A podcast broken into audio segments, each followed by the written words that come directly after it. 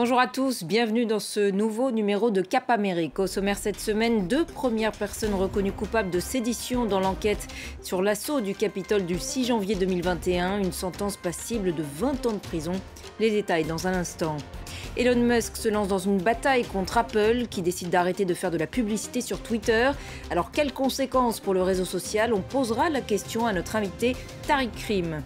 Et puis le volcan Mauna Loa à Hawaï en éruption pour la première fois depuis près de 40 ans. Il crache des fontaines de lave allant jusqu'à 60 mètres de haut mais ne met pas en péril pour l'heure les habitations. Aux États-Unis, près de deux ans après l'attaque du Capitole du 6 janvier, une centaine de personnes a écopé de peine de prison et pour la première fois cette semaine, deux personnes ont même été reconnues coupables de sédition. Le fondateur des Housekeepers et un autre dirigeant de cette milice d'extrême droite. Une sentence très rare, passible, je vous le disais, de 20 ans de prison. Alexandra Quarini avec Vedi. Il n'est pas entré dans le Capitole, mais aurait dirigé ses troupes comme un général sur un champ de bataille le fondateur des Housekeepers Stewart Woods, a été reconnu coupable de sédition, un chef d'inculpation rarissime aux États-Unis. Nous sommes déçus par le verdict. Nous avons le sentiment d'avoir présenté un dossier qui a démontré par des preuves et des témoignages que M. Rhodes n'a pas commis le crime de conspiration séditieuse. Aucune preuve n'a été présentée qui indiquerait qu'il y avait un plan pour attaquer le Capitole. Après deux mois d'un procès très suivi et trois jours de délibération, c'est le caractère prémédité qui a été retenu par les jurés. À la différence de l'insurrection, plus spontanée, la sédition implique une préparation et en la matière, le meneur de la milice d'extrême droite s'est particulièrement illustré. Pendant les audiences, l'accusation a démontré que Stewart Rhodes avait commencé à rallier ses troupes dès novembre 2020 et dépenser des milliers de dollars pour acheter des armes et des munitions avant de les stocker près de Washington. Le jour J, casqués et équipés de tenues de combat, les Housekeepers étaient entrés dans le Capitole pour perturber le transfert du pouvoir à Joe Biden. À la barre des témoins, le diplômé en droit de la prestigieuse université de Yale a nié avoir planifié l'attaque écrit à la persécution politique. Avec ce chef d'inculpation, Stewart Woods encourt jusqu'à 20 ans de prison la sentence devrait être prononcée au printemps 2023. Pas une semaine sans rebondissement chez Twitter depuis son rachat par le milliardaire américain Elon Musk. Cette fois, le dirigeant s'est lancé dans une bataille contre l'une des entreprises les plus puissantes des États-Unis, à savoir Apple, qui décide donc d'arrêter de faire de la publicité sur le réseau social et qui se rajoute ainsi à la désormais longue liste de marques qui se sont retirées. Or, Twitter dépend à 90% de ses recettes publicitaires.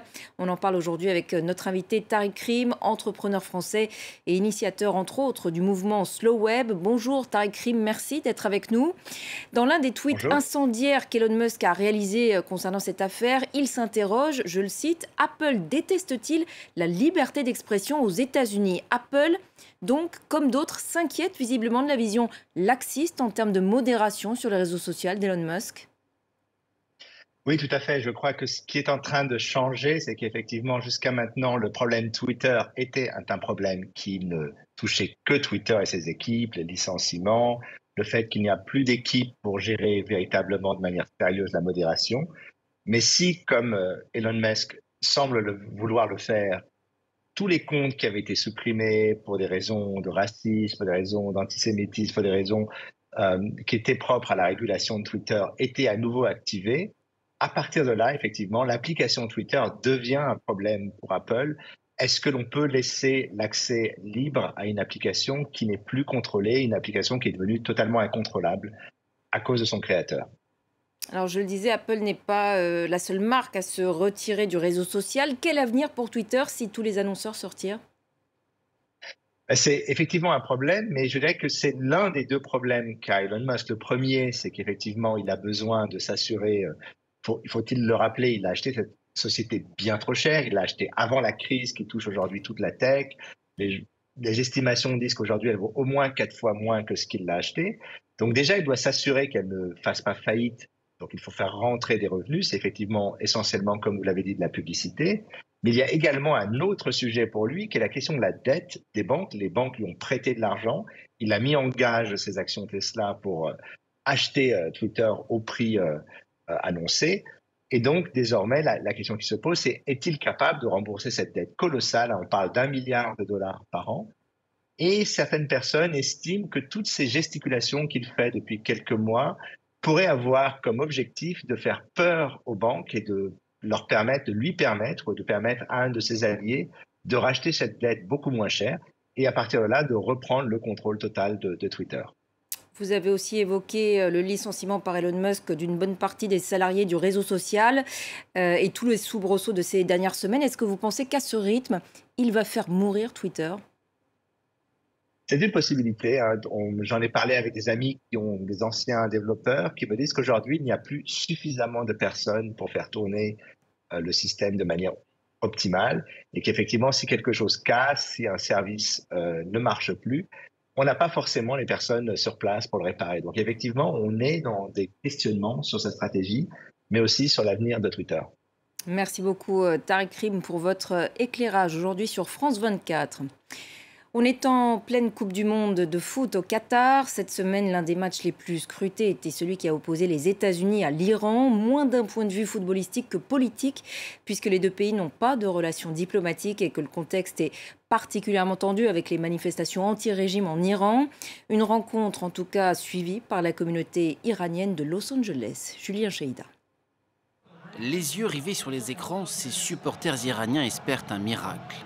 Dans ce bar de Los Angeles, où vit une très grande communauté iranienne, la confrontation avec les États-Unis est un match symbolique à l'heure où l'Iran est en proie à des contestations inédites. Les fans iraniens aimeraient que notre équipe fasse quelque chose pour aider la révolution en cours en ce moment. Mais ils ne peuvent pas faire grand-chose malheureusement car les familles des joueurs sont menacées en Iran. Mais pour d'autres, la priorité du jour est donnée au sport. Le foot est une grande famille. Un match de foot, c'est la famille. Ça nous rapproche. Il n'est question que de sport. Certains ont refusé d'entonner l'hymne iranien avant le coup d'envoi, comme l'avaient fait les joueurs lors de leur premier match. D'autres sont partagés entre soutenir l'adversaire américain pour critiquer le régime et rester derrière l'équipe d'Iran coûte que coûte. Honnêtement, vu la situation en Iran, je ne savais plus qui encourager. Donc quel que soit le vainqueur, j'aurais été content quand même. La tristesse viendra finalement de la défaite iranienne 1-0 après une soirée très riche en émotions. Je soutiens toujours l'Iran, peu importe ce qui se passe et là où je vis. Je suis toujours derrière mon pays. Et on n'a pas gagné cette fois-ci, mais on gagnera la fois prochaine. Pour l'Iran, le mondial s'arrête ici après être passé tout près d'une qualification historique en huitième de finale. On en vient maintenant à ces images du volcan Mauna Loa à Hawaï en éruption pour la première fois depuis près de 40 ans. Il crache des fontaines de lave allant jusqu'à 60 mètres de haut, mais pas d'évacuation au programme. Les habitations alentours restent pour l'heure hors de danger. Récit de nos confrères de France 2. Les Hawaïens l'appellent la longue montagne. Le Mauna Loa crache de nouveau par ses flancs, ses gerbes de lave spectaculaires. Sa première éruption en près de 40 ans provoque aussi ces épais nuages de fumée, visibles à plus de 70 km à la ronde. Le phénomène a commencé dans la nuit de dimanche à lundi, en plein océan Pacifique, à Hawaï. Mauna Loa est le plus gros volcan actif du monde. Il couvre la moitié de l'île principale de l'archipel. Sur des kilomètres, des torrents de roches en fusion, touristes et habitants sont fascinés. C'était une surprise. On savait que ça allait arriver, mais pas maintenant. Dès que j'en ai entendu parler, j'ai sauté dans ma voiture. La zone proche du sommet et certaines routes de l'île sont désormais fermées par précaution, mais aucune évacuation n'a été ordonnée. Les coulées de lave ne menacent pas les populations en aval du volcan pour l'instant. Mais des gaz volcaniques, des cendres et des débris pourraient être portés par le vent. Les scientifiques surveillent le Mauna Loa de près. Lors de sa dernière éruption en 1984, la lave s'était arrêtée à 7 km de la ville la plus proche. Allez, pour finir, des images de la Maison Blanche à Washington, où Jill Biden a inauguré en début de semaine les décorations de Noël qu'elle a elle-même choisies, comme le veut la tradition. L'un des premiers à en profiter, c'est Emmanuel Macron, le président français en visite d'État aux États-Unis. Et c'est la fin de ce numéro de Cap Amérique à retrouver bien sûr sur notre site internet france24.com. Merci de votre fidélité. Restez avec nous sur France 24.